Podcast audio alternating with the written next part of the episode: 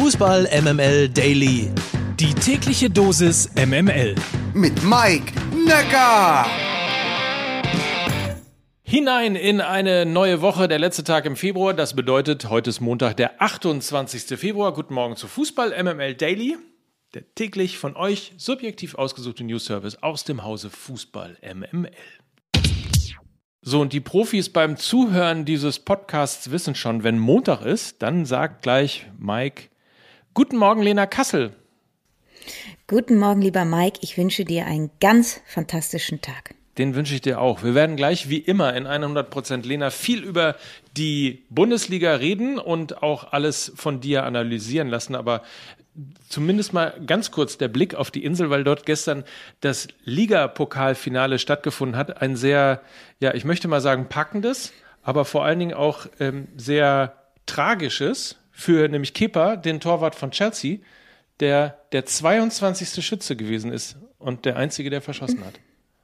Ja, und er wurde ja auch nur für dieses Elfmeterschießen eingewechselt, was ja diese Geschichte komplett ad absurdum führt. Und wenn man dann noch mal ein bisschen in der, in der Historie kramt, dann wissen die geneigten Fußballfans, dass es ja eben jener Keeper war, der sich, äh, glaube ich, 2019 in eben jenem Ligapokalfinale gegen Manchester City nicht auswechseln lassen wollte und äh, dementsprechend auch damals mit einer Geldstrafe belegt wurde von einem Wochengehalt. Äh, könnt ihr euch ausmalen, wie viel das dann war? Das ist jetzt eben diese dramatische Geschichte auch in diesem Ligapokalfinale stattfindet. Ähm, ja, solche Geschichten schreibt nur der Fußball. Grüße so gehen raus an Lukas Vogelsang. so ist es, absolut.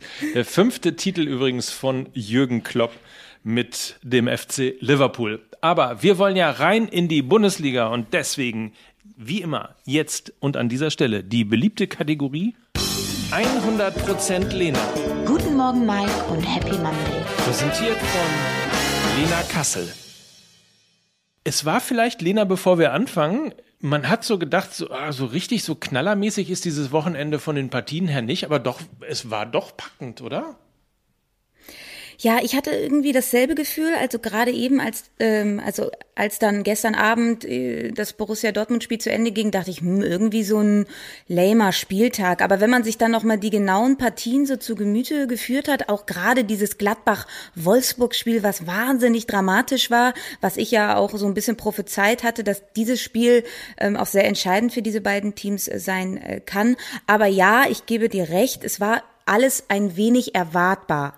Und da spreche ich dann auch von diesem nur einen Punkt von Borussia Dortmund. Für mich war dieser Spieltag sehr erwartbar, genauso wie die Ergebnisse jetzt auch ausgefallen sind. Ich möchte Borussia Dortmund jetzt, ich meine, weil früher war das immer Köln und so, ich möchte Borussia Dortmund jetzt einfach ab sofort die launische Diva von der Ruhe nennen. das darfst du gerne tun. Passt doch, oder? Ja, du, ich habe ähm, ich habe gerade eben noch mal nachgeschaut ähm, und jetzt kommt eine wirklich wahnsinnige Statistik. Ich konnte sie kaum glauben. Seit 20 Spielen Wirklich? Müsst ihr euch auf der Zunge zergehen lassen? Seit 20 Spielen hat der BVB nicht mehr zwei Spiele am Stück gewonnen.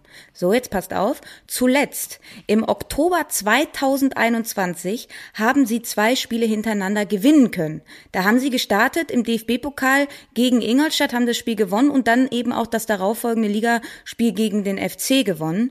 Und seither haben sie keine zwei Siege hintereinander mehr einfahren können. Und ich glaube, launische Diva Mike trifft es dann ganz gut. Diese Wankelmütigkeit vom BVB ist ein roter Faden in dieser Saison wir haben auch letzte Woche drüber geredet, Mike. Du weißt nie, was du bekommst. Es kann 4 zu 0 in die eine oder 4 zu 0 in die andere Richtung gehen. Jetzt war es eben dieses 1 zu 1 gegen den FC Augsburg, wo es eigentlich über weite Strecken eine konzentrierte Partie vom BVB war. Die Augsburger haben das auch gut gemacht, aber gerade in der ersten Halbzeit hat der BVB die Augsburger gut bewegt. Also sie haben sehr viel wechselndes Positionsspiel gemacht. Dann war da auch mal Rafael Guerrero plötzlich auf der Sechserposition, ist extrem weit in die Mitte eingerückt, also haben den FC Augsburg bewegt und haben damit auch Lücken reißen können in diesen Halbräumen, wo Brand und auch Malen, wo ich sagen muss, Malen gefällt mir in den letzten äh, Spielen sehr, sehr gut. Ähm, er sucht oft den Abschluss, hatte auch, ähm, bevor er ausgewechselt wurde, zwei echt gute Chancen, auch glaube ich einen Lattentreffer. Ähm, der hat mir sehr gut gefallen. Und als dann eben Brand und ja, liebe BVB-Fans, ich habe die Ecken von Julian Brandt auch gesehen. Ja, ich raste auch immer aus, wenn sie auf halb hoch auf den ersten Pfosten kommen. Aber wenn er sich in dem Halbraum bewegt, dann macht er auch verdammt gute Sachen, ja. Und trotzdem, als Malen und Brandt äh, die Partie verlassen haben, ist das äh, BVB-Spiel extrem passiv geworden. Und ähm, dann kam halt eben auch wieder so ein Dudeltor zustande vom FC Augsburg. Kam, war eine sehr gute Balleroberung, glaube ich, von Gorezo gegen Axel Witzel. Dann haben sie schnell umgeschaltet und ähm, ja, dann kam halt das Tor zustande. Also sie wurden dann, je länger die Partie ging, desto passiver wurden sie. Ja, und da kann man auch wieder den Begriff Haltung reinwerfen, weil das hat dann eben auch etwas mit Haltung zu tun, dieses 1 zu 0 einfach mal über die Zeit zu bringen. Und äh, also Spoiler Alert, wir werden auch heute zum ersten Mal über die zweite Liga reden oder zum zweiten Mal auf jeden Fall über die zweite Liga reden. Aber wenn wir schon bei diesem Thema Haltung sind und bei dem, das über die Zeit zu retten, was haben Bayern und Leipzig den Borussen aus Dortmund voraus? Nämlich? Ja, sie haben, sie haben zu Null gespielt, ne? Und sie können ein 1 zu 0 über die Zeit retten. Das ist äh, sehr richtig. Und das waren sicherlich auch jetzt nicht weder von Leipzig noch vom, von den Bayern äh, prunkvolle Auftritte, sondern sie haben das cool und clever ähm, über die Zeit äh, gebracht. Es stand ja in beiden Partien relativ lange 0-0. Und das gehört dann eben auch zur Geschichte. Bayern München hat Leroy Sané und damit den Siegtorschützen eingewechselt und RB Leipzig übrigens auch. Sie haben Christopher Nkunku gebracht und er hat eben dann auch dieses 1 zu 0 geschossen für RB Leipzig. Darüber hinaus konnte Leipzig auch noch Dani Olmo und André Silva einwechseln. Bayern München eben ein Leroy Sané und Borussia Dortmund hat ein äh, Yusufa Mokoko, ein Marius Wolf und ein Renier eingewechselt. Das lasse ich dann als auch einfach mal so stehen. Übrigens, Nkunku, einer meiner Lieblings, wenn nicht der Lieblingsspieler in dieser Saison meinerseits. Das nochmal erwähnt. Ja, ein sehr, sehr kompletter Spieler. Also er hat ja auch schon in den letzten Bundesliga-Saisons angedeutet, was er ja gerade auch im 1 gegen 1 ähm, kam oft da über die Flügel, aber dass er diese Torgefährlichkeit jetzt in dieser äh, Saison bekommen hat, das ist nochmal eine neue Facette, die er hinzugewonnen hat und das macht richtig, richtig viel Spaß. Würde ich mir wünschen, dass er auch in der neuen Bundesliga-Saison noch dabei ist, denn solche Spieler machen die Liga attraktiv. Dann gab es eine Schwächeperiode vom SC Freiburg. Jetzt wieder ein deutliches Ausrufezeichen, nämlich ein 3 zu 0 gegen Hertha. Macht im Ergebnis, man liegt jetzt punktgleich mit Leipzig auf Platz 5.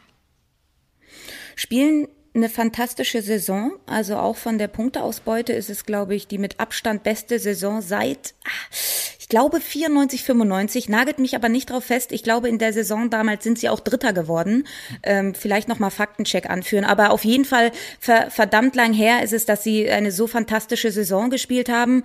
Ähm, es wird spannend, ob sie dann tatsächlich wirklich auch noch an die Champions League Plätze dann äh, zum Ende äh, hinkommen. Sie sind jetzt gerade auf Platz fünf, punktgleich mit Leipzig. Und wenn man das Spiel gegen die Hertha verfolgt hat, dann war das auch nicht alles so glamourös, was sie da gespielt haben. Gerade auch im eigenen Ballbesitz ist das nicht immer so stringent, aber sie haben eben ein ganz, ganz, ganz großes Plus, weil sie machen die einfachen Dinge außerordentlich gut. Also sie haben die Basics und dazu gehören dann eben auch Standards, machen sie außerordentlich gut. Und auch gegen, gegen die Hertha fiel auch schon wieder ein Standardtor. Und wenn du die Sachen einfach konsequent gut spielen kannst, dann hast du mal Minimum äh, fünf, sechs, sieben, acht Punkte mehr als viele andere Mannschaften auf dem Konto, die dann eben halbhohe Ecken an den ersten Pfosten schlagen. Und wenn wir schon mal dabei sind, sogar Leverkusen hat zu Null gespielt. Das erste Mal übrigens, ich glaube seit 18 Spielen, also auch extrem extrem lange immer mit äh, Gegentoren beschäftigt gewesen. Das spricht ja dann auch äh, für Leverkusen und äh, dass sie sich da auch äh, unter Gerardo Seoane weiterentwickeln. Man hat ja auch immer gesagt, dass Borussia Dortmund und Bayer 04 Leverkusen, ähm, ja, man kann, man könnte sie schablonartig übereinander legen. Und sie haben eben auch einen verletzten Patrick Schick, den sie dann kompensieren können mit einem Musa Diaby, der zweimal getroffen hat, einem Lucas Alario, der getroffen hat.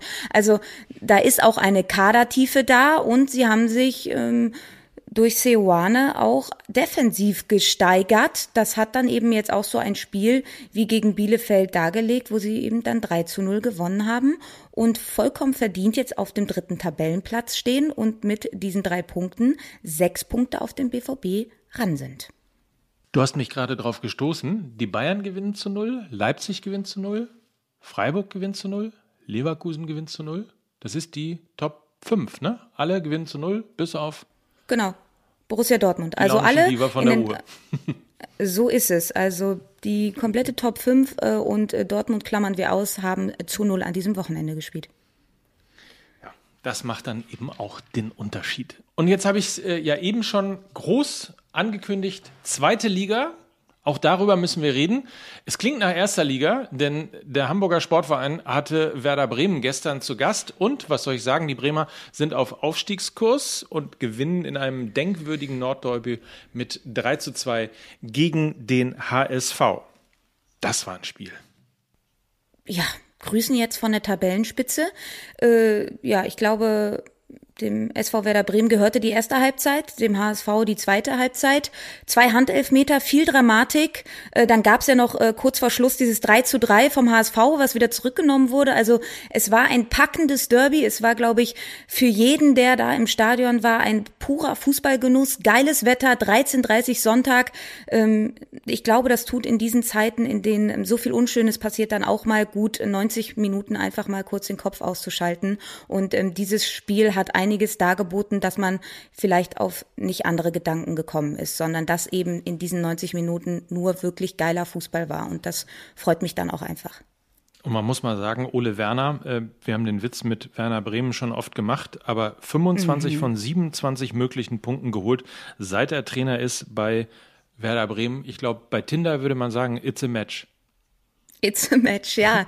Irgendwie aber, jetzt mal ganz ehrlich, manchmal, äh, manchmal beäugt man ja solche Trainerwechsel und man hat aber direkt ein Gefühl dabei. Und als ich das damals gelesen habe, Ole Werner, den ich ähm, übrigens sehr gerne bei der Hertha auch gesehen hätte, ähm, Ole Werner wechselt äh, zu Werder Bremen oder wird äh, verpflichtet, da habe ich direkt gedacht, das passt doch. Das ist, äh, das, das kann sehr, sehr gut werden. Das ist ein sehr junger, ambitionierter Trainer, der aber auch über so eine Emotionalität kommt. Ich habe es ja auch schon mal angesprochen mit Holstein Kiel ja auch äh, Pokalschlachten schon gefeiert, äh, gegen Bayern München gewonnen und so weiter. Also er hat eine gute Ansprache an die Spieler und kann, glaube ich, Spieler besser machen und ähm, hat einen fantastischen Kader.